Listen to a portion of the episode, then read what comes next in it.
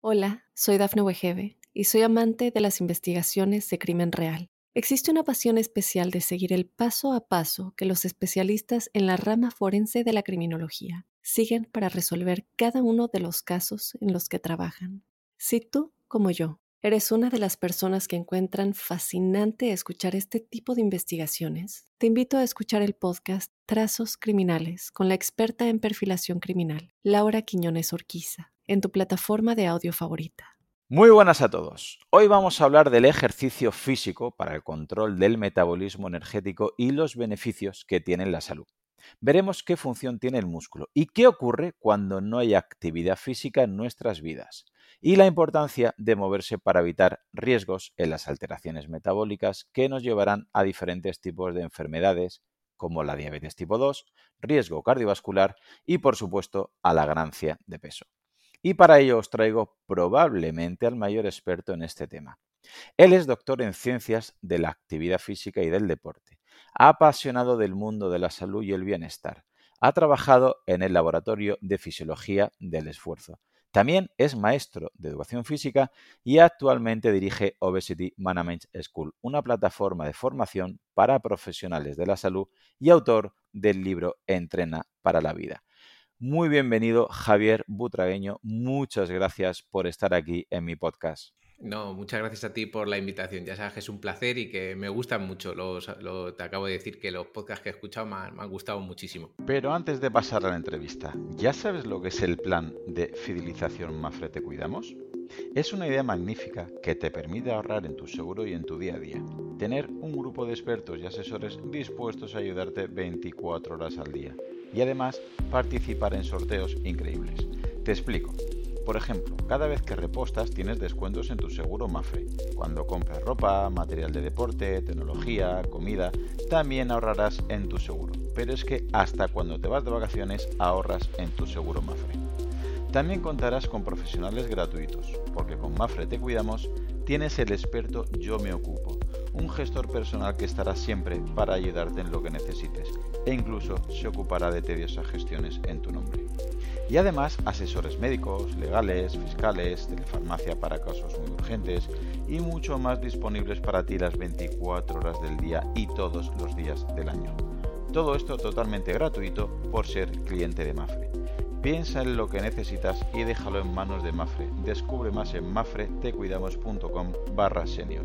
Y ahora sí, pasamos a la entrevista. Y precisamente para ver este punto tan complejo, y es que tengo la gran ilusión que lo pueda entender la gran parte de la población y por supuesto los que nos escuchen ahora a ti y a mí, ¿cómo podrías definir qué es la homeostasis energética que muchas veces te he escuchado hablar y por qué debemos conocer este proceso complejo para nuestra salud? a ver, conceptos relacionados con la salud hay muchos. Y, no sé si este es, este es importante, ¿no? No, es, no es posiblemente la combinación de, todos, sería el que te da como un conocimiento un poquito, un poquito de la, de la, importancia que tiene en varios de ellos. Al final la homeostasis es un equilibrio, ¿vale? Y nuestro cuerpo juega con esos equilibrios.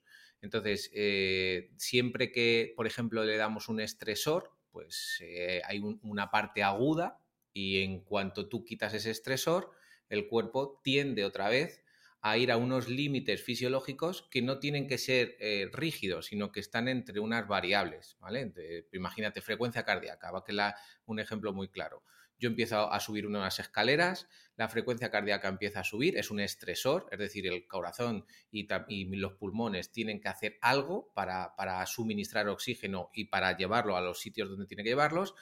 Eso es un estresor, te paras cuando llegas a, la planta que tú quieres y otra vez la frecuencia cardíaca vuelve otra vez a su, a su estado de base, de equilibrio, incluso podría mantenerse un poquito elevado de lo, de lo que para una persona puede ser su normalidad, pero se mantienen esos límites. Eso sería como la homeostasis, ese juego de equilibrio que tiene nuestro cuerpo. Es un baile que busca siempre el equilibrio. Cuando hablamos de homeostasis energética, sería como ese equilibrio que existe entre la energía que yo suministro a mi cuerpo a través de la alimentación y la energía que se disipa o que se utiliza en, dentro de mi organismo, ¿vale? Y que puede ser por muchos, eh, de, muchas maneras, ¿vale? Por calor, por producción de energía, por reparación de tejidos, por el sistema inmune, y ahí empieza un, sistema complejo de equilibrio que, normalmente eh, si no lo cuidamos se puede pues, desequilibrar y ahí empiezan los problemas. Eh, en este equilibrio energético es donde creo que muchas veces eh, mucha gente pues se para y directamente cree que todo tiene que ver mm, con las calorías que comemos y con las que gastamos y que simplemente es, sería relativamente fácil de calcular y que con lo cual el metabolismo pues, no tendría mm, mayor función que eh, regular esto. Pero si vamos a este equilibrio energético, Javier, a este metabolismo, esta, esta diferencia que hay de calorías, ¿podríamos diferenciar eh, la función que tiene el músculo o que tiene la grasa dentro del metabolismo? ¿O da igual que Javier pese 80 kilos y Claudio pese 80 kilos porque va a ser el mismo metabolismo, aunque Javier tenga mucho más músculo y menos grasa que Claudio? Eh, hay un montón de, O sea, a ver, en, la teoría o la hipótesis de, las calorías, ¿no? Del gasto energético, que, que, ya hay, de hecho, publicaciones que te dicen, oye, hay un reto a la hora de hablar entre profesionales en las nuevas formas de entender lo que es los modelos predictivos de, gasto energético, ¿vale? Entonces, yo creo, sinceramente, que aunque funcionan, y, lo habéis hablado en, este, en tu podcast, el tema del gasto energético, el CICO, ¿no? que se conoce así, eh, o sea, es decir, hay una primera fase en la que posiblemente si yo como menos y gasto más, pues puede ser que eh, adelgace, ¿vale? Pero eso es muy simplista. Entonces hay que intentar entender, eh, a ver ¿cómo, ¿cómo, lo explico. Hay como fases, ¿vale? Es decir, hay una primera fase que es la ingesta energética. Y la ingesta energética eh, piensa que, por ejemplo, es todo lo que se queda, la energía que se queda en el, en el intestino, ¿vale? Toda la energía que se queda en otros órganos, en el sistema nervioso central que nos necesita para mover, toda la energía que intenta almacenar el tejido adiposo, ¿vale? Pues ahí la grasa es fundamental, es decir, ¿vale? Pero es que no solo la grasa, es decir, estamos hablando del sistema digestivo, del intestino, del páncreas, del sistema nervioso central, es decir, ya empieza a haber otros sistemas que amplían esa visión tan simplista del cico, ¿vale? Del calorías dentro y calorías fuera. Luego, hay otra parte que es súper importante que no entendemos muy bien, que es cómo se disipa la energía, es decir, cómo se va distribuyendo. Y ahí en el, tracto intestinal o, en el páncreas o en los riñones también hay energía que necesitan para ir trabajando. Y luego, por otro lado, es cómo se gasta. Eh, ahí está el músculo, es decir, el músculo ahí sí que es un sistema que además representa entre un 40 y un 50% de todo lo que es la estructura de nuestro cuerpo, que tiene una función vital, pero no solo es el, no solo es el músculo, es que el, tejido adiposo también eh, tiene un gasto energético, el tejido adiposo, eh, el tejido marrón posiblemente también, aunque se está estudiando ahora mucho, pero ahí el páncreas, el hígado, o sea, es decir, también están gastando energía. Entonces, claro, Em, tú me dices esa pregunta y yo te digo, es que somos diferentes. Posiblemente tenemos un contexto incluso que no hemos dicho aquí, es fisiológico, y, luego hay un contexto de estrés, por ejemplo, mental o del entorno, que también amplifica esto, ¿no? A, esta, a este equilibrio de, las energías, ¿no? esa, por eso hay un término que a mí me gusta mucho que es la bioenergética, ¿no? Que es la transformación de energía que ocurre en nuestro cuerpo, pero que tiene en cuenta la globalidad de todos los sistemas no solo lo que como y lo que gasto por movimiento. Para mí eso es súper simplista. Porque dentro de esta bioenergética has comentado que el músculo, eh, bueno, tendría bastantes características o propiedades que alguna vez he visto en publicaciones tuyas que se le otorgan eh, propiedades autocrinas, paracrinas, endocrinas. ¿Nos podrías traducir esto y cómo se darían estas funciones en sedentarios o en personas que tuvieran un poquito de menos masa muscular? Pues claro, mira, el músculo, al final incluso es verdad que se ha, se transgiversado otro poco ese mensaje del músculo, ¿no? ¿Por qué? Porque también hemos mandado, hemos, muchas veces hemos mandado mensajes otra vez muy simplistas. El músculo eh, tiene como primero, cuando tú lo haces una contracción muscular, yo siempre digo, este movimiento, este que hacemos, si tú le das la intensidad y el volumen, eh, genera tantas adaptaciones que, es que posiblemente no nos imaginamos la cantidad de cosas que suele que tiene que hacer el cuerpo para mantener ese músculo activo, llevar diferentes mensajes a otros a otra, al hueso, por ejemplo, o al sistema inmune para reparar o para ver si es que está produciéndose algo, para bajar esa inflamación que produce el ejercicio, que también produce una inflamación y que tiene que equilibrar para generar un, un equilibrio, ¿no? Entonces, ¿Qué, significa que es paracrino endocrino? Pues oye, pues que simplemente que tiene, que actúa sobre el propio músculo, que actúa sobre los órganos o sistemas que están al lado, pues los tendones, los huesos, ¿no? Es decir, el, músculo está pues eh, rodeado de, de, otros sistemas, el sistema óseo, por ejemplo, que es fundamental, como dice Walter Suárez, son como hermanos gemelos, ¿no? Eh, y, pero luego también actúa, cuando tú haces este movimiento o haces cargas muy elevadas, a lo mejor haciendo unas sentadillas, actúa en otros sistemas, por ejemplo, en el sistema cardiorrespiratorio, mandándole señales de bienestar y de mantenimiento, es decir, lo estresa un poquito y como es un estrés tan pequeñito, lo bajamos, vuelve a reestructurarse, vuelve a mantener ese equilibrio y va mejorando en su estructura. Entonces, por eso manda señales a todos los órganos, a todas las distancias, tanto lo que está al propio músculo, lo que está cerca y lo que está un poquito más lejos, en la periferia. Si todas estas eh, funciones, todas estas señales positivas que está trabajando, eh, que está enviando el músculo a órganos, a tejidos, a glándulas, se podría eh, conceptualizar categóricamente que si trabajamos, obviamente de una manera adecuada, eh, estaríamos optimizando, favoreciendo nuestra salud futura? ¿Se podría tomar como una prevención de patologías o para mejorar nuestro sistema, eh, digamos, nuestra salud? 100%. Es decir, es decir lo único que no habría que, que, mm, habría que intentar no darle tanto valor a lo que es el tamaño muscular, ¿vale? Es decir, a lo que es la hipertrofia, que también que eh, durante un periodo de tiempo la hipertrofia puede ser interesante y en alguna población puede ser interesante, pero no es lo más importante. Em, y luego sí que la masa muscular es fundamental y se ha visto, sobre todo porque nos hacemos mayores, y en esa parte de, nos hacemos mayores, una de las variables que va a ir disminuyendo es la calidad y función del músculo. Por lo tanto, hay que mejorarla, hay que prevenir para que tengamos unos valores altos, sin olvidar que es fundamental trabajar también el entrenamiento de resistencia cardiorrespiratoria. Es fundamental y creo que se está olvidando y se está, nos estamos derivando hacia el lado solo de la fuerza, ¿vale? Que está muy bien, pero no podemos olvidar el otro porque también se necesitan entre ellos. Pero volviendo a lo que hemos comentado antes mm, de la bioenergética y de todo lo que incluye tener una, en vez de decir músculo, vamos a llamarle una función muscular adecuada, eh, hay un tema que me llama mucho la atención, que es respecto al sistema inmune. Ya que con la pandemia que hemos pasado, y parece que aún nos queda, por desgracia, un poquito de COVID, que quizás volvamos a tener cualquier otro eh, virus, ¿podríamos sacar alguna conclusión sobre cómo se relaciona personas con inactividad física o con elevado eh, tejido adiposo o bajo tejido muscular con la respuesta inmunitaria? Pues eh, esto es un tema súper bonito y muy, muy difícil, ¿vale? Es decir, muy difícil. Yo cuando pasó la pandemia, como tenía gente con obesidad e incluso gente cercana, también familiares, yo me preocupé mucho por esto, ¿no? Entonces se hablaba mucho de, de toda la cascada, la tormenta inflamatoria y demás. Y, y, bueno, la verdad es que hay hay tanto, tanto, se publicó tanto que, bueno, pues, pues, se podría hacer tesis doctorales de este, de este tema, pues muchísimas, ¿no?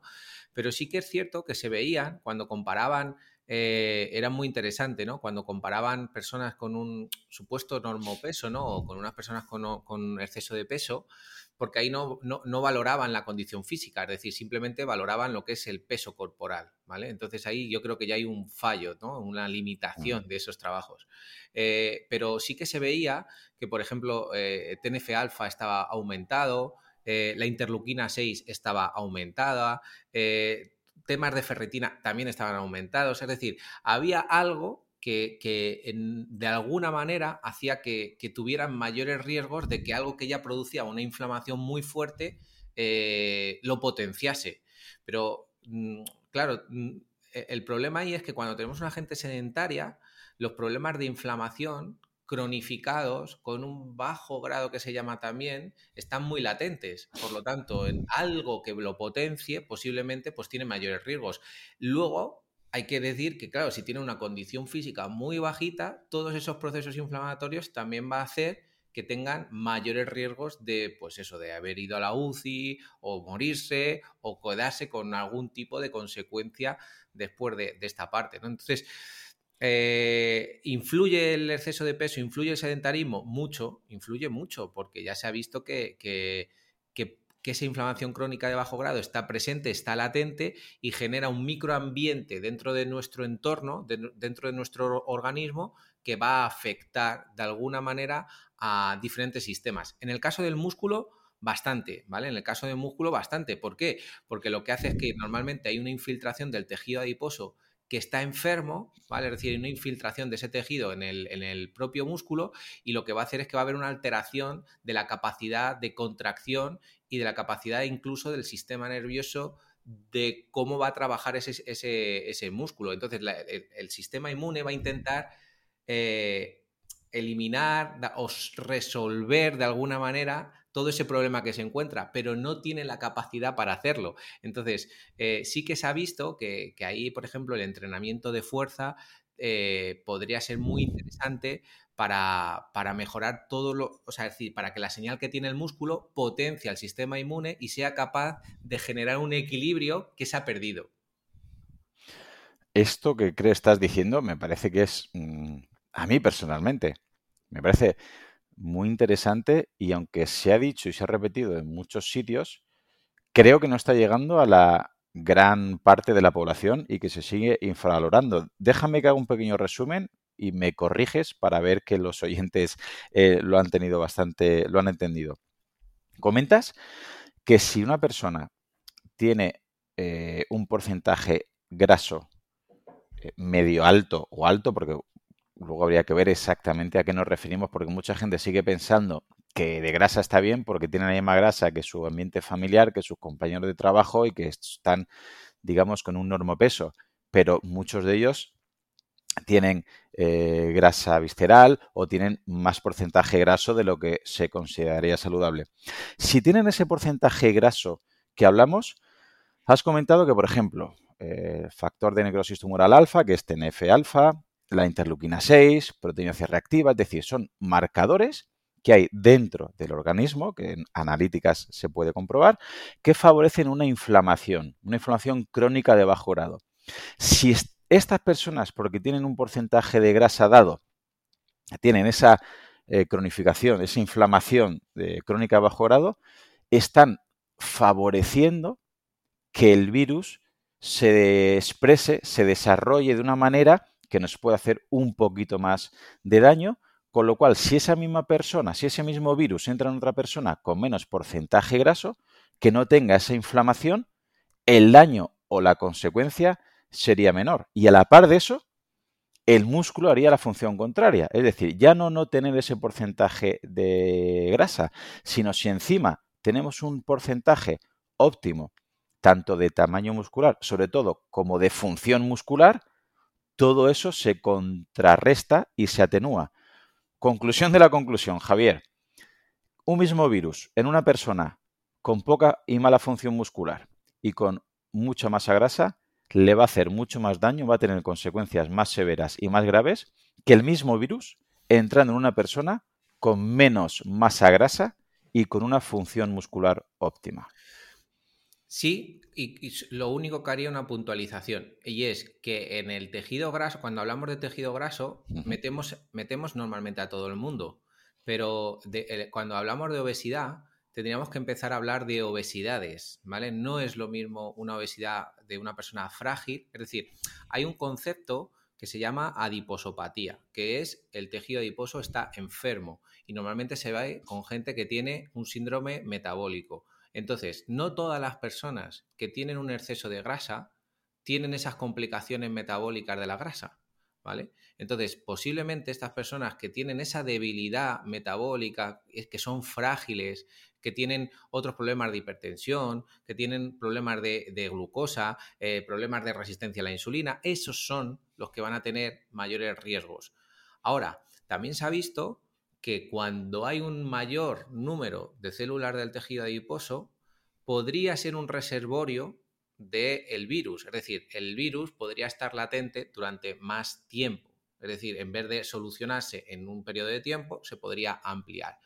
Eso podría potenciarlo. Entonces, claro, hay que llegar a entender un poco todo, pero sí que es cierto que se han visto en datos ya más globales y ya con, visto hacia atrás, ¿no? Que sí que lo que es una composición corporal un poco más elevada podría tener más riesgos.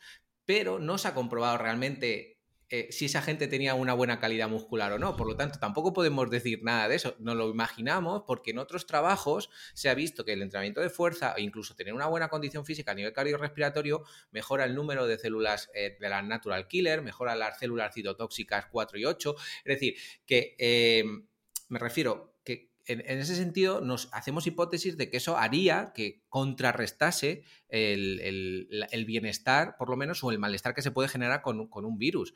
Pero normalmente la gente que hace deporte, pues se, pone menos tiempo mala, eh, está menos tiempo, tiene más capacidad para recuperarse antes. Entonces, todo eso va a influir. Mm, has dicho una cosa muy también muy interesante, que estás diferenciando un poquito entre personas con cierto eh, porcentaje de grasa y también eh, hay que poner en tesitura con su función muscular.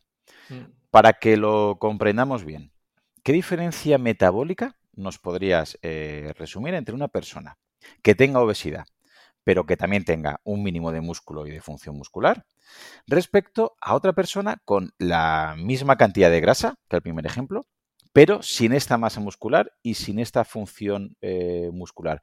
¿Qué diferencia metabólica nos podrías decir que podrían presentar esas dos personas?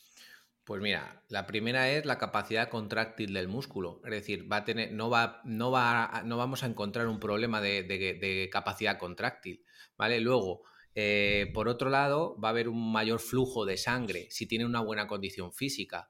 Entonces, ¿Qué es lo que ocurre? Que el, flujo de, eh, la capacidad cardio, eh, cardiorrespiratoria lo que va a hacer es que va a poder oxigenar eh, todo el tejido adiposo. Cuando no tiene, es cuando el tejido adiposo dice, oye, es que no puedo sobrevivir, me tengo que morir. Y entonces ahí el sistema inmune tiene que actuar. Entonces ahí es cuando empiezan todos esos procesos inflamatorios. Entonces, una persona que tiene una buena condición física, pero que tiene un exceso de peso, podría no tener esos problemas metabólicos en el tejido adiposo posiblemente con el tiempo, con la edad, podría aparecer. Bueno, si no se cuida, si no se cuida a nivel de condición física, en ese sentido, podrían aparecer.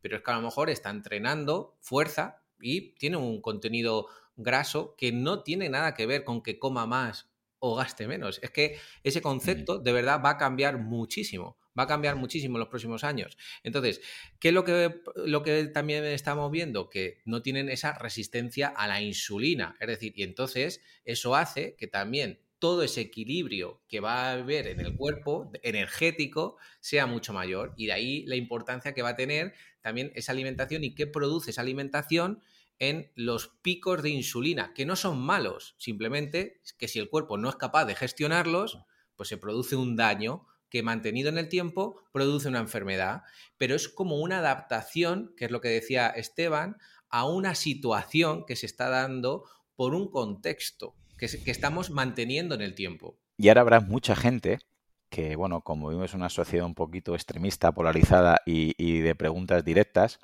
te voy a hacer una pregunta que imagino que no me puedes contestar, pero bueno, vamos allá. Si te pongo una pistola, tienes que elegir. ¿Qué es peor?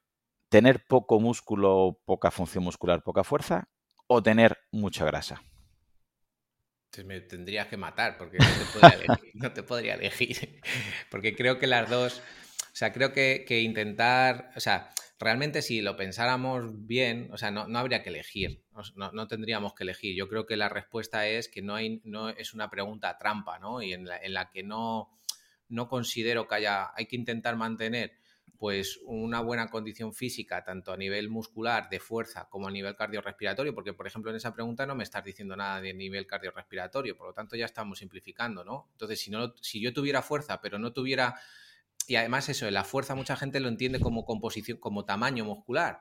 Y, yo, lo que me, yo lo que me encuentro cuando trabajo con personas con obesidad es que tienen una masa muscular elevada porque tienen que soportar un peso corporal de 120 kilos. Por lo tanto, eh, ¿qué es lo que ocurre? Que tienen una condición física generalmente mm, mala si son sedentarios. Entonces ahí ya, ya hay un problema.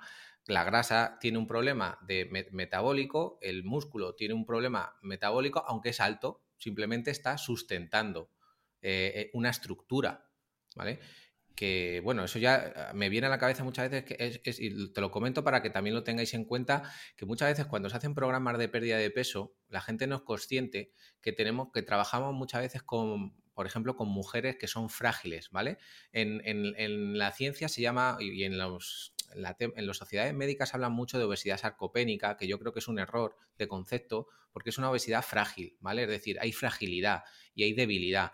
Entonces, ¿qué es lo que ocurre? Cuando yo cojo a esa persona y empiezo a hacerle un programa de nutrición, alimentación, incluso a lo mejor farmacología, eh, eh, baja mucho de peso corporal. ¿Y qué problema nos encontramos? Que su función muscular también empeora porque pierde masa muscular, pero es que además pierde densidad mineral ósea. Y en una persona que es débil, eso es un daño metabólico muy fuerte. Pero, ¿qué más da? Si nos fijamos solo en el peso, pero no nos estamos fijando en los daños que se pueden estar produciendo en otros sistemas. Entonces, eso es un error de formación del profesional. Fíjate lo que te digo. ¿Sabes? Entonces, claro, yo quiero, yo quiero hacer entender a la gente que tenemos que empezar a, reestructurar mucho todo nuestro planteamiento de pérdidas de peso, que yo entiendo que el antes y el después vende mucho, pero que ese antes y el después puede estar produciendo un daño que no estamos enseñando, ni estamos viendo, ni estamos evaluando en muchas ocasiones, porque la gente no tiene la maquinaria suficiente como para poder evaluarla. Que le hicieran un DEXA, que vieran la densidad mineral ósea de la persona y vieran cómo ha disminuido en una persona que a lo mejor tiene osteopenia pues le podemos llevar a una situación de osteoporosis, sobre todo en esas mujeres frágiles. Entonces, ¿qué es, lo que, ¿qué es lo que pasa? Que a lo mejor a mí no me interesa que pierdan tanta grasa. A mí lo que me interesa es que sean fuertes. A mí lo que me interesa es que tengan capacidad para correr. A mí lo que me interesa es que, aunque pierdan algo de composición corporal, hay un equilibrio entre ese. Hay un equilibrio que al final es lo que busca el cuerpo entre lo que va a perder lo que vamos a intentar mantener y sobre todo la capacidad que vamos a intentar darla. Lo que pasa es que en esta sociedad, pues eso no se entiende. A mí me entristece ver muchas veces dietas extremo, dietas milagro. En redes sociales vende mucho el antes y el, después, con dietas muy hipocalóricas, con largas caminatas, con largas carreras. Y claro, lo que no entiende la gente es que ve que ha bajado esa persona el peso en báscula y como ven el resultado solamente como el número de báscula, parece que ha mejorado. Pero como estás diciendo, si ha habido pérdida de masa muscular, de función muscular, pérdida de hueso, problemas hormonales, yo veo bastantes fondistas, triatletas con amenorrea hipotalámica y a priori contentas porque han perdido peso y, pesaban X y pesan X menos 6. Y, dices, le pides una analítica hormonal y dices, hija mía, estás hecha polvo. El O sea, a medio, a corto, medio plazo vas a estar muy mal. Y a largo plazo, si no cambias, va a estar muy mal. la, la baja disponibilidad de energía en deportistas, pues es una, cosa que se trabaja mucho, pero también existe en obesidad. Lo que pasa es que no se trabaja tanto, porque parece que, claro, como tienes un exceso de peso, tienes que hacer una baja disponibilidad de energía. Pero es que esa baja disponibilidad de energía es un arma de doble filo. Entonces, eh, em, es un arma de doble filo porque sí que tiene unas consecuencias a nivel de composición corporal, pero también está teniendo unas consecuencias a nivel hormonal. Entonces, eliminar de la ecuación a las hormonas y al metabolismo pues yo creo que a día de hoy, yo creo que ya tenemos la capacidad suficiente intelectual como para decir, oye, a lo mejor no estamos haciendo las cosas, nos tendríamos que hacer otras preguntas, ¿no? Y entonces, yo personalmente, como yo sé eso, a mí me cuestan mucho los antes y los después, y por eso escribí el libro, ¿no? Porque el libro es muy difícil vender lo que, eh, el mensaje que yo quiero vender, que es que eh, realmente tus sistemas, eso lo pongo mucho en el libro, tus sistemas en ningún momento se están fijando en el espejo. Al corazón le importa tres pepinos el espejo. A los pulmones le importan tres pepinos tu espejo. Le importa que tú le lleves oxígeno. Al corazón lo que quiere es que tenga la capacidad suficiente como para bombear y llevarlo a otros sistemas. El músculo lo que quiere es poder contraerse y gastar la energía que tú estás ingiriendo porque vivimos en un contexto donde mm, introducimos una cantidad de energía tan salvaje que no sabemos cómo gestionarla. Es decir, el cuerpo, ¿qué hace con eso? ¿Cómo lo gestiona? Lo, produce en calor, destruye y, construye y destruye, es decir, tiene que hacer algo, pierde, es decir, esto piensa que es como si tú tuvieras, es como una central nuclear que empieza a tener mucha capacidad de energía y cómo la almacena. Pues hay riesgos, ¿no? Pues esto es lo mismo. O sea, es, ese, ese, sedentarismo. Mira, ahora van a salir eh, el eurobarómetro de sedentarismo que lo van a actualizar. El último creo que era en el 2019, ahora va a salir el 2022. Mm. Ya me dirás, cuando, no sé si cuando salga el podcast saldrá, vais a alucinar con los datos de sedentarismo de Europa. Es alucinante. Es decir, uno de los grandes problemas que tenemos es la inactividad física y el contexto que tenemos de alimentación, que a lo mejor cambia por las situaciones políticas o macroeconómicas, pero a día de hoy nuestro cuerpo está en un desequilibrio constante eh, por un tema de ingesta y de absorción y de eh, cómo utilizo yo esa energía. Entonces, se producen muchas enfermedades por esto. Entonces, yo en el libro intento hacerlo... Eh, en el libro me han criticado mucho los amigos que lo han leído, me decían que, que no era un libro para que va a haber mucha gente que a lo mejor no lo va a entender. Y yo le digo, digo, yo lo he intentado hacerlo más sencillo, con ejemplos muy, muy, muy sencillos. O sea, al profesional no le va a gustar porque es muy sencillo y a, la población va a tener que subir un poquito su nivel porque hablo de, algunas cosas que aunque las intento simplificar mucho, tienen que conocerlas, tienen que saber qué, tienen, qué, es una mitocondria, qué es, para saber que eso lo tienen que cuidar y para saber que dentro, que se tienen tienen que intentar adelantarse a lo que va a ocurrir. Mira, la mitocondria va a ser uno de los, de los de los puntos clave que van a trabajar en la enfermedad y en la salud de aquí a los próximos 10 años. Porque se estaba estudiando ya mucho y se está viendo la, la capacidad que tiene el ejercicio de producir adaptaciones sobre la mitocondria, pero también la, la baja condición física, cómo afecta a que esa mitocondria no tenga capacidad para hacer su función y hacer que te enfermes. Por lo tanto, si yo entiendo que yo entreno para mejorar a la mitocondria, yo me olvido ya de lo otro. Yo me, tengo que olvidar del espejo de lo que diga el vecino. Me tengo que centrar en mí y tiene que haber un cambio de concepto. Yo entreno para yo estar bien, para sentirme a gusto y entreno para vivir. Entonces, ese era el mensaje que yo quería transmitir que no, no llegará a gente y a otros pues dirán, este tío que está diciendo. Pero por lo menos yo me quedo tranquilo de que el mensaje que yo considero que es el más adecuado se está intentando también transmitir. Pues el problema que yo veo es que eh, tu mensaje, que es exactamente el mismo que el mío, no vende sobre todo a corto plazo. Estamos peleando con, digo, con la mayoría de la gente porque quiere el corto plazo, quiere el espejo,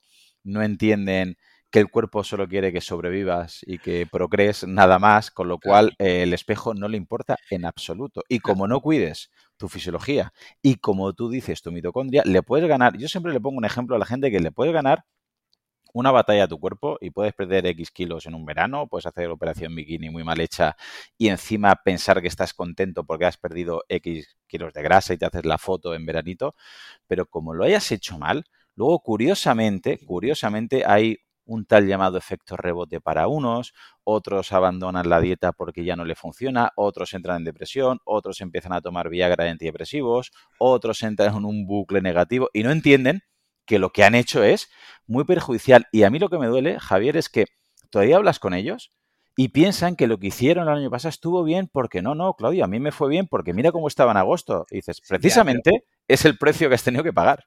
Claro, ¿sabes lo que pasa que ahí? Yo soy muy crítico y es, nosotros, esto es un, problema de, de los medios de comunicación que están obsesionando a la gente constantemente con el peso. Sale a caminar para perder peso, haz yoga para perder peso, a cocina para perder peso. Pero chico, ¿Me quieres dejar tranquilo? Es decir, yo entreno para disfrutar, entreno para tener mejor condición física, entreno para que tener, o sea, al final, el, que, cuando yo entreno, mira, tú, yo siempre, esto también lo explico en el libro, que es, tú y yo ahora mismo estamos sentados. Si yo me pusiera una mascarilla y me, midiera el consumo de oxígeno, tendría unos 300 mililitros más o menos mm. por minuto, ¿vale? Cuando mm. tú te levantas, eh, aumentas unos 600 aproximadamente, y cuando empiezas a andar, empiezas a, necesitar oxígeno y a producir dióxido de carbono, ¿vale?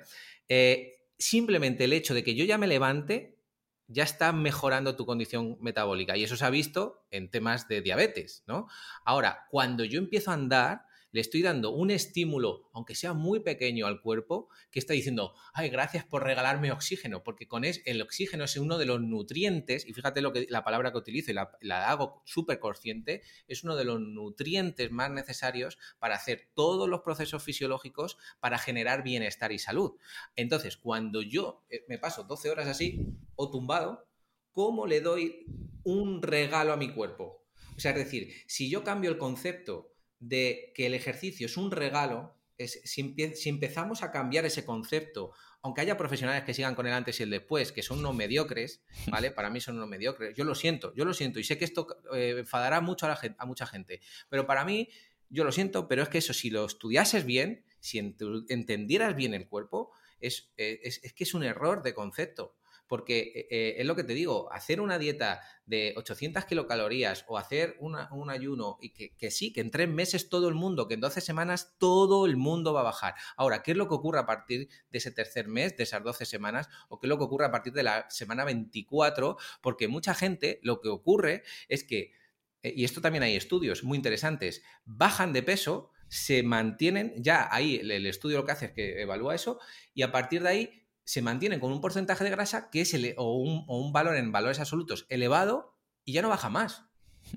Entonces dices, bueno, algo está ocurriendo aquí, ¿no? Algo está haciendo el cuerpo para que esto no ocurra. Entonces tenemos que ir más allá de, ese mensaje. Entonces el propio profesional que está potenciando ese mensaje, a mí es lo que digo, pues joder, ¿qué tipo de profesionales somos? Éticamente, ¿cómo lo estamos haciendo? Aparte éticamente, yo creo que muchos eh, también creo que falta conocimientos de fisiología. Y así de claro lo pienso. Y muchas veces al final lo achacan a fuerza de voluntad. Es decir, yo te planteo un tipo de entrenamiento, un tipo de pauta dietética y has bajado X kilo en 12 semanas, pues vamos a, apretar un poquito más los tornillos para que bajes otros kilos en otras 12 semanas. Y ahí, como la fisiología, como estás comentando, no estaba bien, no estaba funcionando, es cuando la persona de repente casualmente, casualmente entre comillas, es cuando tiene que comer más, no puede entrenar tanto, duerme peor, porque no estaba bien planteado eso. ¿Qué sucede? Que es el, el peligro que le veo yo, que ya se ha hecho la foto, que ya hay un antes y un después, y sus amigos, sus compañeros, sus familiares piensan, por desgracia, que ha funcionado. Claro. Cuando creo que no ha funcionado en absoluto. Te has quedado una foto a mitad de camino que ibas mejor, a priori desde fuera, pero te estabas perjudicando por dentro y la consecuencia viene luego, que pagas los intereses de la hipoteca, como le decimos. Hombre, y luego cuando te haces mayor, te hacen muchas preguntas porque no las entiendes. Y dices tú, mm. bueno, pues a lo mejor has, estado, has hecho ocho dietas a lo largo de tu vida, la has dejado, no, no, han sido dietas sostenibles, no han sido entrenamientos sostenibles, porque el entrenamiento también tiene que ser sostenible. Es decir, uno de los grandes problemas que tenemos es la adherencia.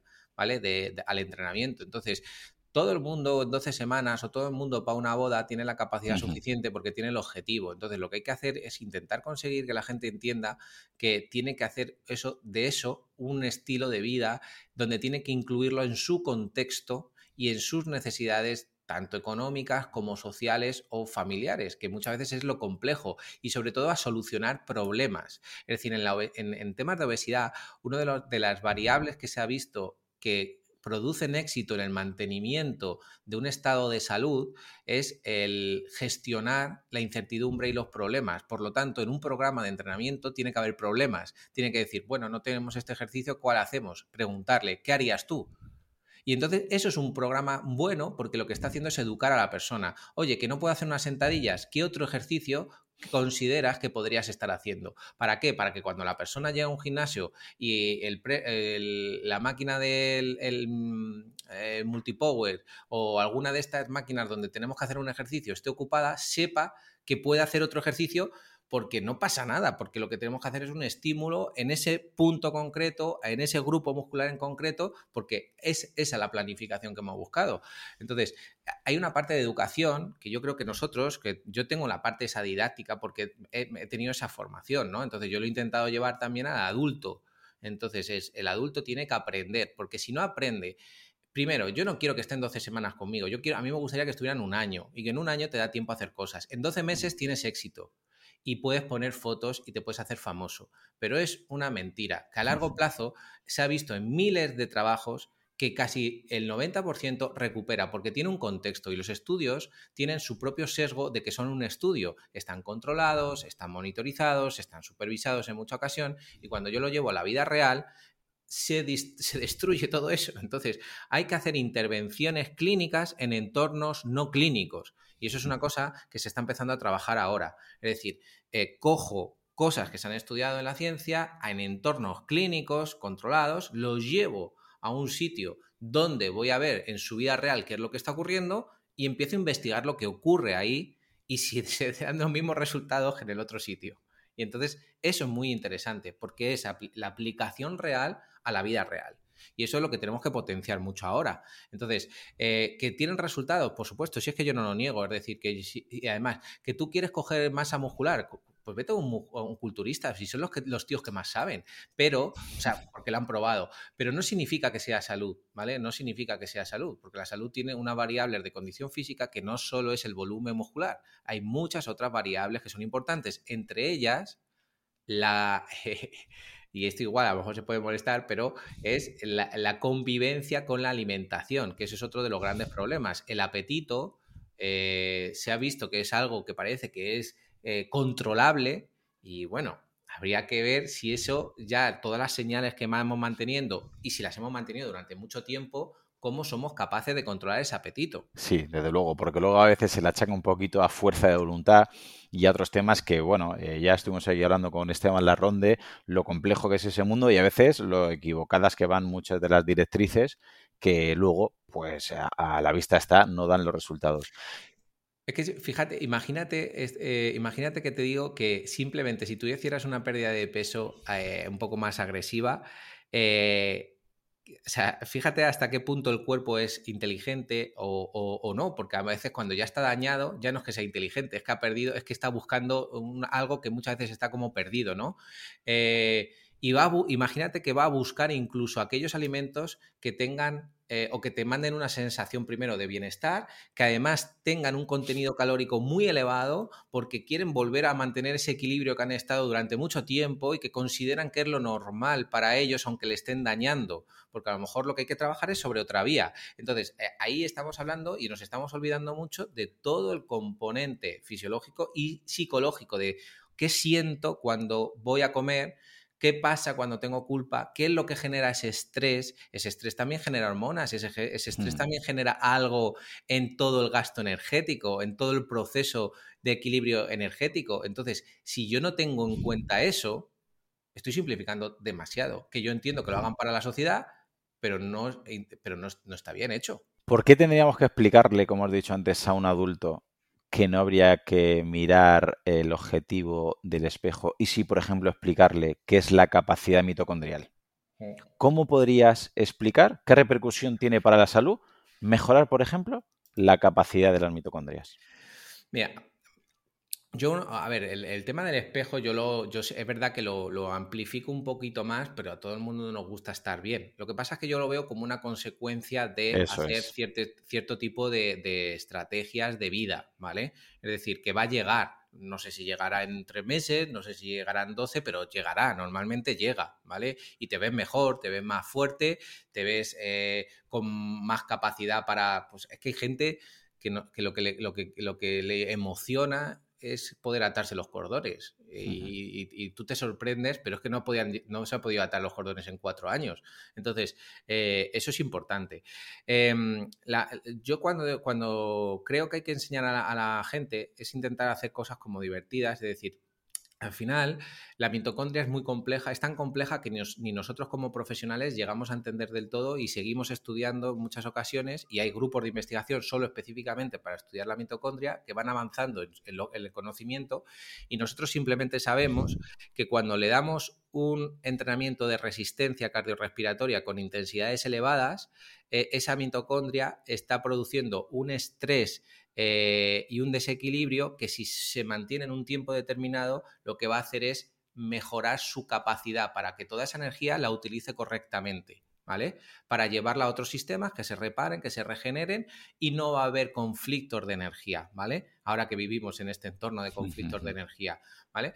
Eh, ¿Qué se ha visto también? Que el entrenamiento de fuerza lo que hace es que no, solo, mejora, eh, no solo mejora todo el mantenimiento de las funciones mitocondriales a nivel de biogénesis mitocondrial, respiración mitocondrial, eh, fusión ¿vale? de, estas, eh, de estas mitocondrias, generación de nuevas mitocondrias, ¿vale? Es decir, eso nosotros como profesionales tenemos que tener ciertos conocimientos de qué es lo que, de qué ocurre cuando yo ejerzo o desarrollo un tipo de entrenamiento.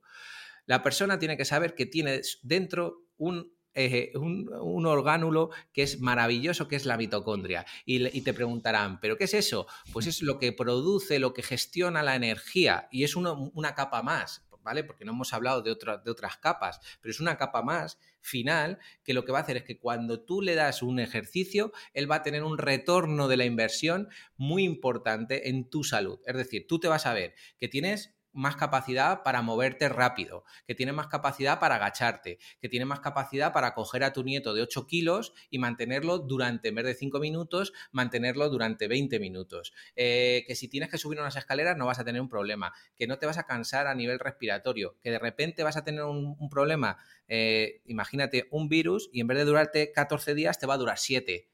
Entonces, eh, eso es lo que tenemos que intentar explicar con la condición física. Ahora, esa condición física posiblemente te va a llevar a que tú en el espejo, cuando te mires, digas, jo, qué bien me veo. Porque no solo te vas a sentir bien por todo lo que estás haciendo, sino que además, y por la imagen, que yo entiendo que tiene que existir, porque todo lo hemos hecho, y si no sería yo también un necio al no verlo, lo que pasa es que yo lo que quiero es intentar desviar un poco el foco de atención hacia el espejo para darlo al sistema, al propio respeto por el cuerpo. Es decir, yo lo que quiero es que tú respetes a tu cuerpo, porque si tú no le activas o le das demasiada energía, no le estás respetando, le estás dañando. Y es incongruente, es ambivalente. Es decir, tú quieres salud, todo el mundo, si tú preguntas en una sala de 200 personas quién quiere tener salud, es lo que pide todo el mundo a principio de año. Pero inconscientemente le estás dañando. Entonces, la pregunta sería, ¿qué puedo hacer yo para no dañar a mi cuerpo? Pues es entrenamiento de fuerza, entrenamiento de resistencia cardiorrespiratoria, a veces con intensidades un poquito más altas, y intentar que la comida no sea un problema, ni te sientas culpable, ni le des demasiada energía a tu cuerpo. Y tienes que entender que si le das demasiada energía a tu cuerpo, tu cuerpo, gracias a Dios, lo almacena. Porque si no lo almacenase, te morirías. ¿Sabes? Sí, es lo que siempre he hablado de la lipodistrofia. Y al final, mucha gente dice, pero es que siempre eh, vas a los mismos consejos. Que tengas vida activa, que trabajes la fuerza, que trabajes la resistencia, que dentro de la resistencia metas algún eh, trabajo de alta intensidad, mm. que comas comida de verdad, que no tengas un exceso calórico, que duermas lo suficiente y al final dices, es que lo que funciona para la mitocondria funciona para el cerebro y funciona al final para la vida, para la realidad y es salud, es fisiología.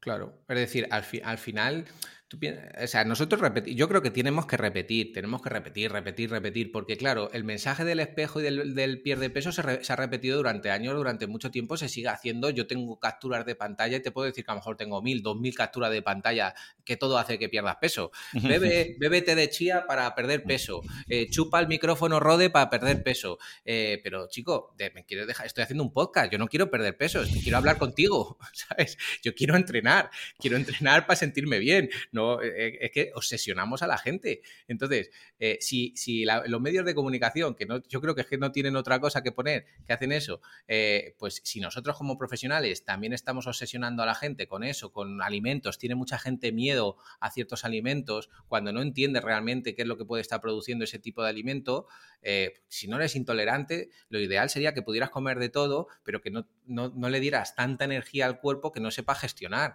Y cuando tú ya has tenido varios procesos y, tienes un problema metabólico, que puede ser el cáncer o puede ser un síndrome metabólico, tiene, ahí sí que tienes que hacer en algunos momentos puntuales ciertas cosas y estrategias, pues a ciertos ayunos o ciertas dietas cetogénicas, pero no para toda la vida. Es que yo, yo eso de ponerse un apellido, soy ceto, o soy eh, powerlifting, pues yo qué sé, te gusta el powerlifting, no eres powerlifting, te gusta, ¿sabes? No, sé, yo creo que no hay que ponerse etiqueta, yo creo que todos los ejercicios son buenos eh, per se, si se hacen bien, si se desarrollan bien y que creo que hay que tener una amplitud eh, amplia de, entrenamiento que se mejore, es decir, la movilidad. Hay gente que, solo vive, que, la movilidad, movilidad, pues la movilidad es fundamental, ¿no?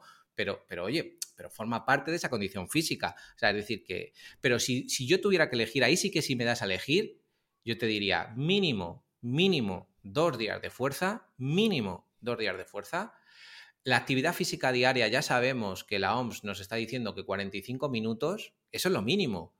45 eh, minutos al día, que ha subido, antes eran 30, ahora son 45, eh, y si tú en esos 45 lo que quieres es meterle un poquito de intensidades, pues eh, a la gente que no puede, pues haciendo un power walking, que es andando a la máxima velocidad posible durante un minuto y luego baja, oye, pues estaría bien.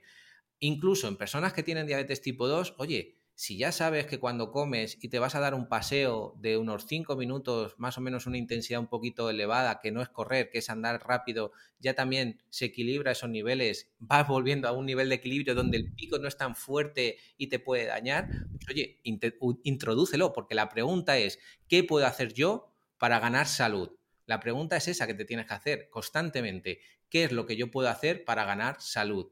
Y entonces, eh, ahí quitas el foco de qué es lo que tengo que prohibir, no, es qué es lo que tengo que hacer. O sea, qué, qué, alimento tengo que quitar para que yo gane salud, ¿Qué, qué, qué entrenamiento tengo que hacer para que yo gane salud. Y cuando tú lo sepas, lo aceptes, empieza a hacerlo y repítelo todo lo que puedas. Ahora, que no te gusta la fuerza, hay mil maneras de trabajar la fuerza. Tú vas con la bici y generas fuerza. Y, ahora yo, yo que ahora tengo un problema en el pie, que no puedo correr, pues eh, una de las cosas que hago es bici y vas con una cuesta y te digo yo que hace fuerza y que trabaja la musculatura, trabajas el glúteo, trabajas el cuádriceps, trabajas el gemelo, oye, pues estás trabajando fuerza también, es decir, que hay variables y por eso hay profesionales que se dedican a aconsejarte y acompañarte en el proceso de mejora. Y si lo llevamos ahora esto al terreno, eh, al ámbito escolar, que a mí me preocupa mucho, eh, ¿por qué es importante por ejemplo, que la gente lea o interprete los datos, eh, no sé, como del estudio Aladino del 19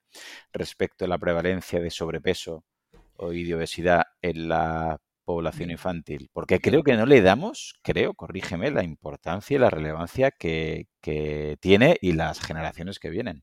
Sí, es un tema complejo por dos motivos. Uno, por el estigma que puede producirse con el tema del peso. Como se malinterpreta, como no se conoce bien, al mm. final lo simplificas y, le dices que, eh, eh, mm. es su responsabilidad. ¿no? Entonces, no y menos la de un niño es menos, porque es que, eh, es que no tiene, o sea, es que no, hace la compra, no hace la comida, no, no, ¿sabes? Entonces, no, no, no es una cuestión tampoco muchas veces suya, ¿no?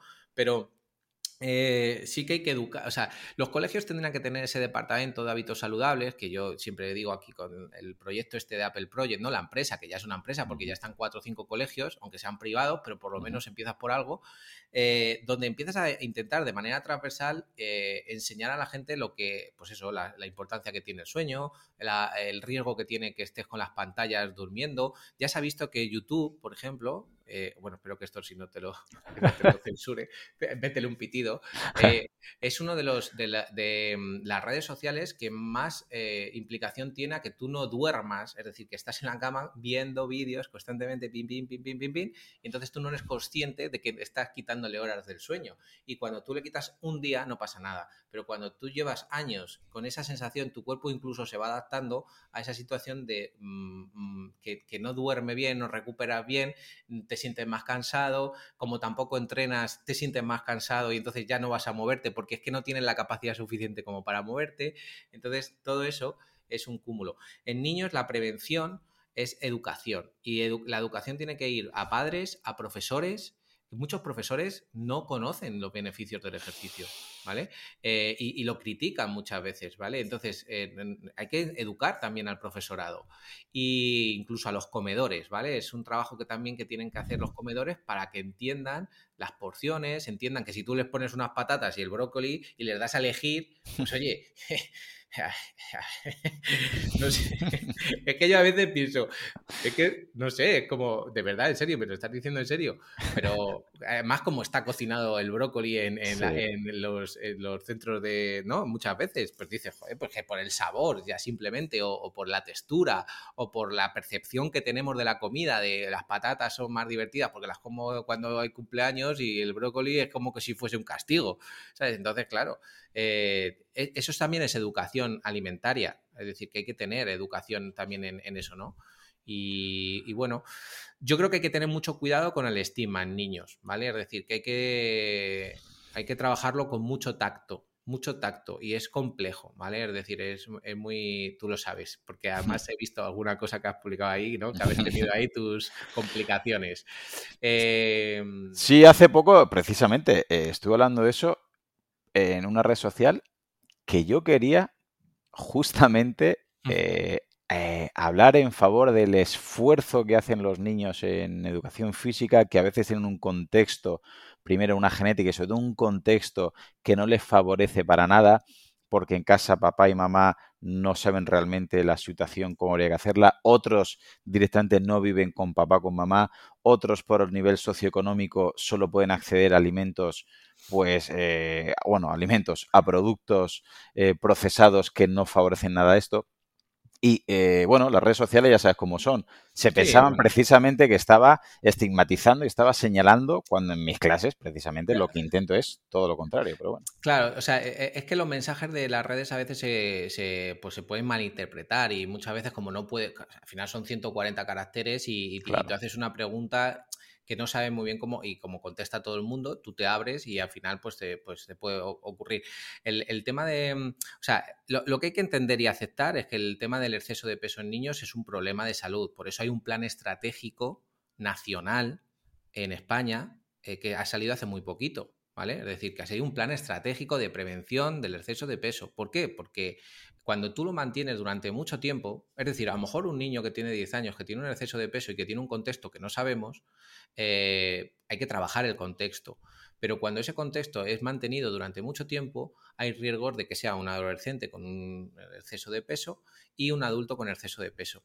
Y el problema es que muchas veces lo vemos y lo derivamos hacia la imagen corporal, hacia la autoestima, y hay que trabajar el autoestima y hay que trabajar la aceptación de todos los cuerpos, que no existe un cuerpo normativo por per se, aunque hay publicaciones que te dicen, este es el cuerpo de 2021, mm. es, decir, que es que tenemos muchas cosas con muchos riesgos, pero sí que hay que entender la parte de salud eh, interna, metabólica, fisiológica y demás, porque tú dices, vale, ese exceso de peso se podría convertir en un problema a largo plazo, sí, se convierte en un problema y por eso hay niños ahora con 10 años con diabetes eh, o problemas con hígado graso que se está viendo.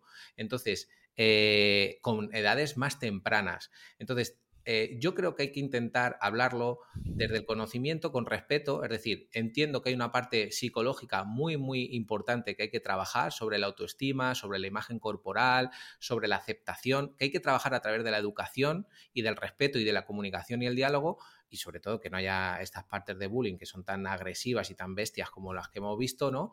Pero por otro lado, también no podemos mirar al otro lado y, evaluar que no hay ningún problema, porque existen problemas, ¿vale? Es decir, y, no tienes que solucionarlo en un mes ni en un año, porque en los, en los adolescentes, posiblemente en los niños de 9 a 10 años, si tú construyes una buena base, independientemente del peso que pueda tener, tiene que haber una evolución biológica, por lo tanto va a, posiblemente va a cambiar su estructura, tanto muscular como esquelética, es decir, no ocurre, no pasa nada, es decir, no, no, pasa nada, lo que hay que evaluar es el contexto y si el niño va a saber entender que tiene que hacer ciertas cosas en su contexto o que, está que le están influyendo tanto desde todo lo que está comiendo que luego cuando es mayor dice, joder, es que no sé por qué eh, tengo esta, esta falta de apetito, o sea, que tengo tanto apetito y como dulce, como salado, como pues lo siento, has tenido un contexto tan malo que tenemos que reeducarlo. Y encima me pides que lo hagamos en 12 semanas porque has visto que un entrenador en 12 semanas te lo hace.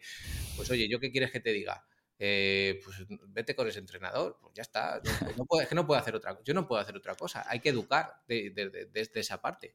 Eh, precisamente eh, con eso, Javier, yo este año, que es por eso por lo que más me ha dolido algún comentario en redes sociales, porque Este año eh, he podido, eh, gracias a que el equipo directivo de mi instituto eh, me apoya en este sentido, he podido introducir una asignatura de hábitos de vida saludables en, el, ámbito escolar, donde hablamos sobre nutrición saludable, sueño, ritmos circadianos, vida activa, entrenamiento, gestión de emociones, etcétera.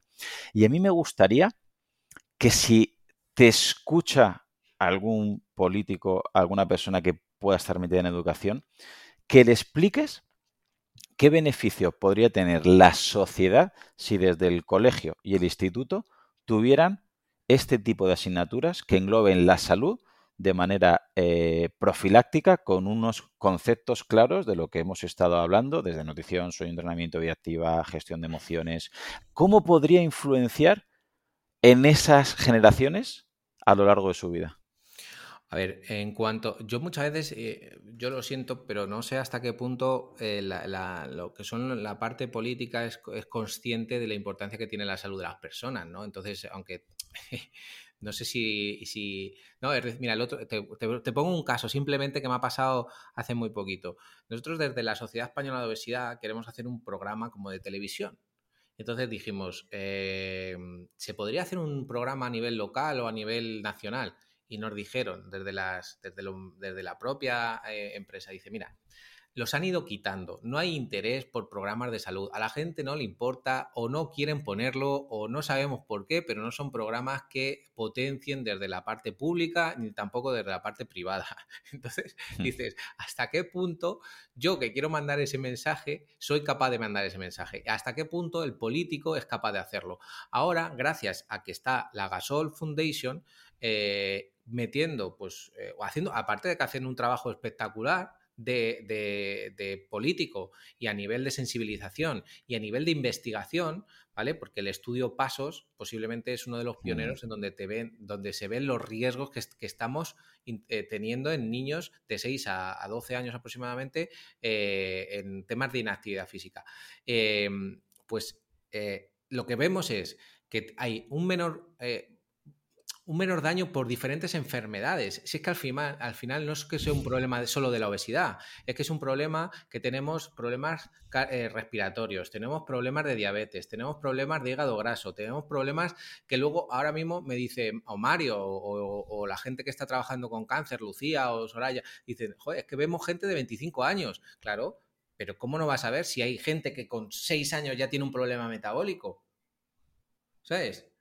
Que si, si, es que no, o sea, lo que no llegamos a entender muchas veces es que el cuerpo se tiene que, o sea, el cuerpo lucha, por, eh, intenta mantener, es sobrevivir, es decir, es súper resiliente, pero nosotros le castigamos, le castigamos, le castigamos, a veces de manera inconsciente y porque no podemos hacer otra cosa, porque no, tenemos la responsabilidad, pero luego cuando tenemos la responsabilidad, como no nos han educado en eso, ¿cómo lo vamos a hacer?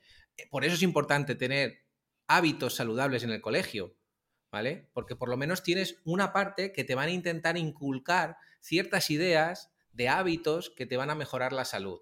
Porque luego eh, problemas neurodegenerativos, Alzheimer, eh, depresión aumenta también cuando tenemos una baja condición física. Eh, o sea, es que no sabes la cantidad de problemas, tanto fisiológicos como psicológicos, que puede alterar el que tú tengas una mala alimentación, una mala calidad del sueño, una mala Mm, pues, mm, contexto pues, de sol, de luz, de tal, eh, y, falta de actividad física. Es decir, niños débiles, niños muy débiles, que ¿cómo vas a construir luego, cómo va a gustarles el ejercicio cuando son adultos?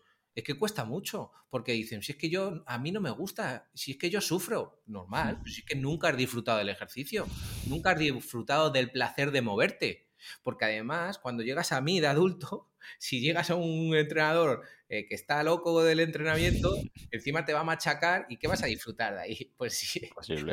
no vas a disfrutar nada, vas a volver a recordar los recuerdos de cuando estabas en la clase de educación física que encima lo pasaban mal y que te, que te han puesto encima hacer ejemplos que, te han hecho un trauma, que mucha gente tiene traumas con la clase de educación física. Yo es que eso es una cosa que alucino también, porque eso quiere decir que algo mal estamos haciendo en el mensaje. Entonces, eh, Creo que este Plan Estratégico Nacional de, Prevención o Reducción de la Obesidad Infantil lo que, lo que intenta, y que ya hay políticos que están ahí, eh, lo que tenemos que, potenciar es, esto va a ir, esto es desde el 2022 al 2030, ¿vale? Es decir, ahora mismo tenemos ocho años que se va a trabajar sobre ello. No sé yo si se van a conseguir objetivos o no, pero ahí están los objetivos y hay gente detrás que es muy buena para intentar conseguirlo. Y habrá una parte que se, que se puede hacer. Ahora, ¿y el adulto? No hay un plan nacional para personas con obesidad adultas. Y no hay interés, ¿eh? Es decir, yo no veo de momento, estamos luchando, pero no hay un interés. Eh, tampoco. Y, también sabemos que, ese exceso de peso mantenido en el tiempo, mal gestionado, eh, que es lo que te he dicho antes, no todo el mundo, pero un porcentaje muy elevado, le puede llevar a otras situaciones. Y ya hay datos muy interesantes de los costes que tiene el sistema sanitario de salud por ese tipo de problemas. Y es muy, muy elevado. Entonces, es importante hacer entender a la gente y a los políticos el coste por inactividad. Es decir, eso significa el coste por no hacer nada.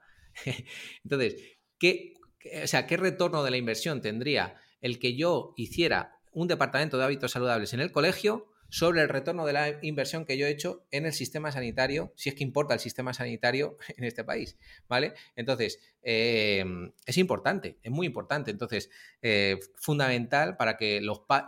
Mira, eh, em, yo te voy a proponer una cosa. Cuando, si, yo no sé si tú ves a los padres o no ves a los padres, si tienes tal.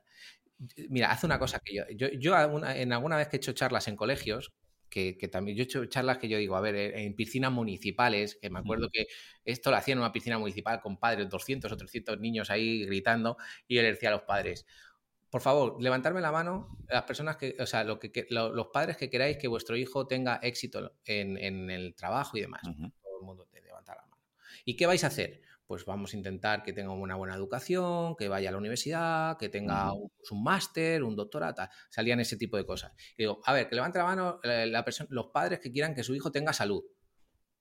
¿Qué estáis haciendo para que tenga salud? Hay un silencio ahí. un silencio.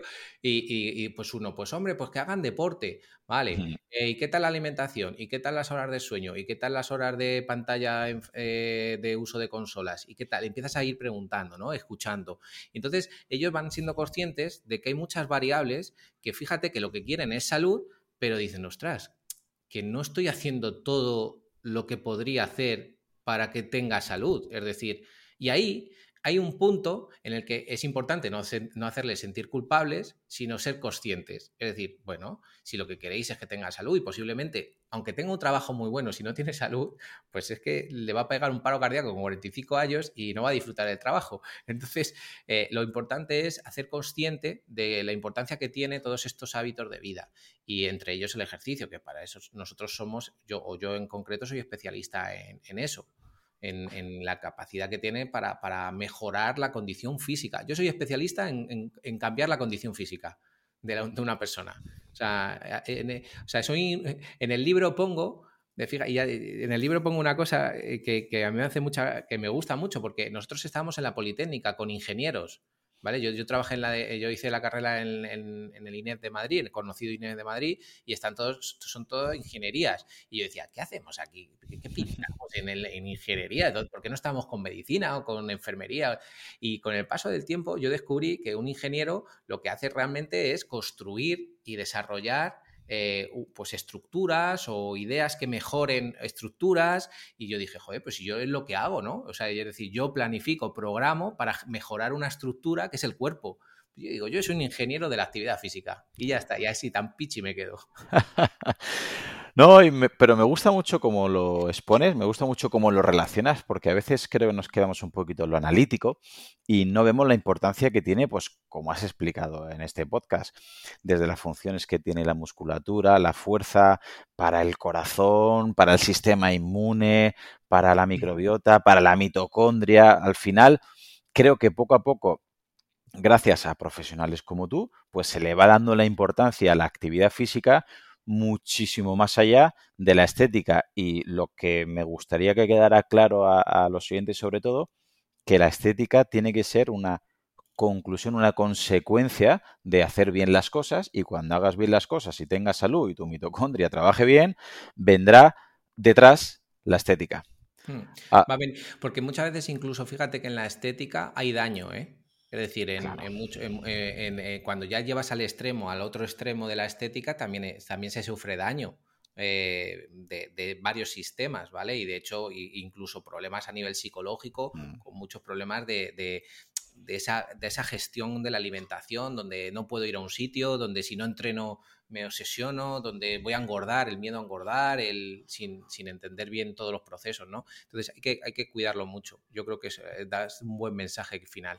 Efectivamente. Bueno, pues Javier, si alguien no te conociera, aparte de en tu libro Entrena para la vida, ¿dónde más podríamos eh, formarnos contigo? ¿En tus cursos, en redes sociales? ¿Dónde encontrarte, Javier? Pues mira, en redes sociales, por Javier Butra, me podéis encontrar en casi todas, en Twitter, en Instagram, en Facebook, en LinkedIn también. En algunas cambio contenidos porque son diferentes, pero, pero bueno, más o menos en todas, en casi todas, menos en TikTok, que no, no estoy. Em, y luego en, en YouTube también tengo algunos vídeos en Obesity Management School, que es la escuela y ahí es donde pueden encontrar también cursos, ¿vale? Tenemos cursos de planificación del entrenamiento en personas con obesidad, donde explicamos todo este tipo de cosas con cursos que son casi 50 horas de, formación. Eh, tenemos cursos también de trastorno de la conducta alimentaria y obesidad, eh, tenemos cursos de cáncer y obesidad, tenemos cursos de fisiopatología de la obesidad, eh, y de alguno de nutrición también que queremos que salga ahora, pues en cirugía bariátrica y demás, y vamos sacando alguna formación más. Entonces ahí, los que seáis profesionales y os queréis formar con una visión un poquito diferente, pues eh, bienvenidos seáis eh, y, yo intentaré hacer lo posible porque aprendáis y porque disfrutéis del curso y, también porque reflexionéis. o sea, que el curso muchas veces te explota la cabeza y yo he tenido discusiones con un alumno porque, no, que esto no puede ser y yo, bueno, pues, pues es que no te puedo convencer. O sea, yo te muestro lo que hay, te muestro lo que hacemos, te muestro tal y luego tú tienes que decidir como profesional hacia dónde quieres ir. O sea, yo no te puedo obligar a, ir a ningún lado. Lo que pasa es que el trabajo con personas con obesidad tiene que cambiar en, cuanto a la comunicación y en cuanto al tratamiento. Cursos de foto antes y foto después no hacéis, ¿no?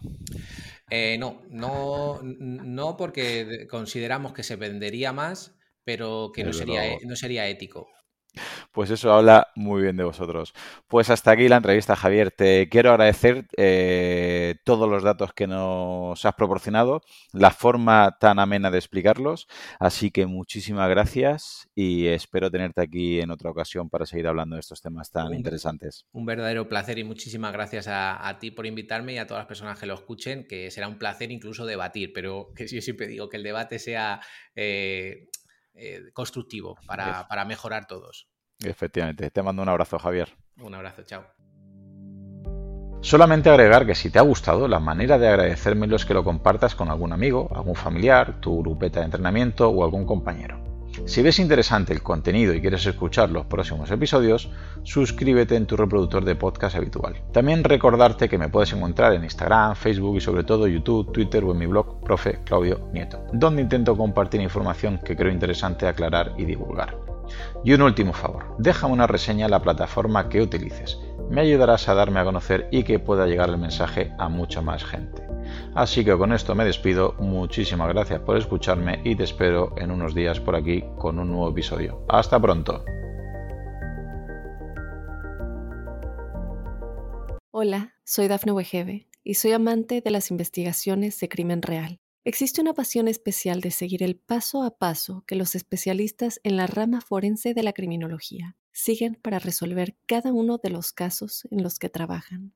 Si tú, como yo, eres una de las personas que encuentran fascinante escuchar este tipo de investigaciones, te invito a escuchar el podcast Trazos Criminales con la experta en perfilación criminal, Laura Quiñones Orquiza, en tu plataforma de audio favorita.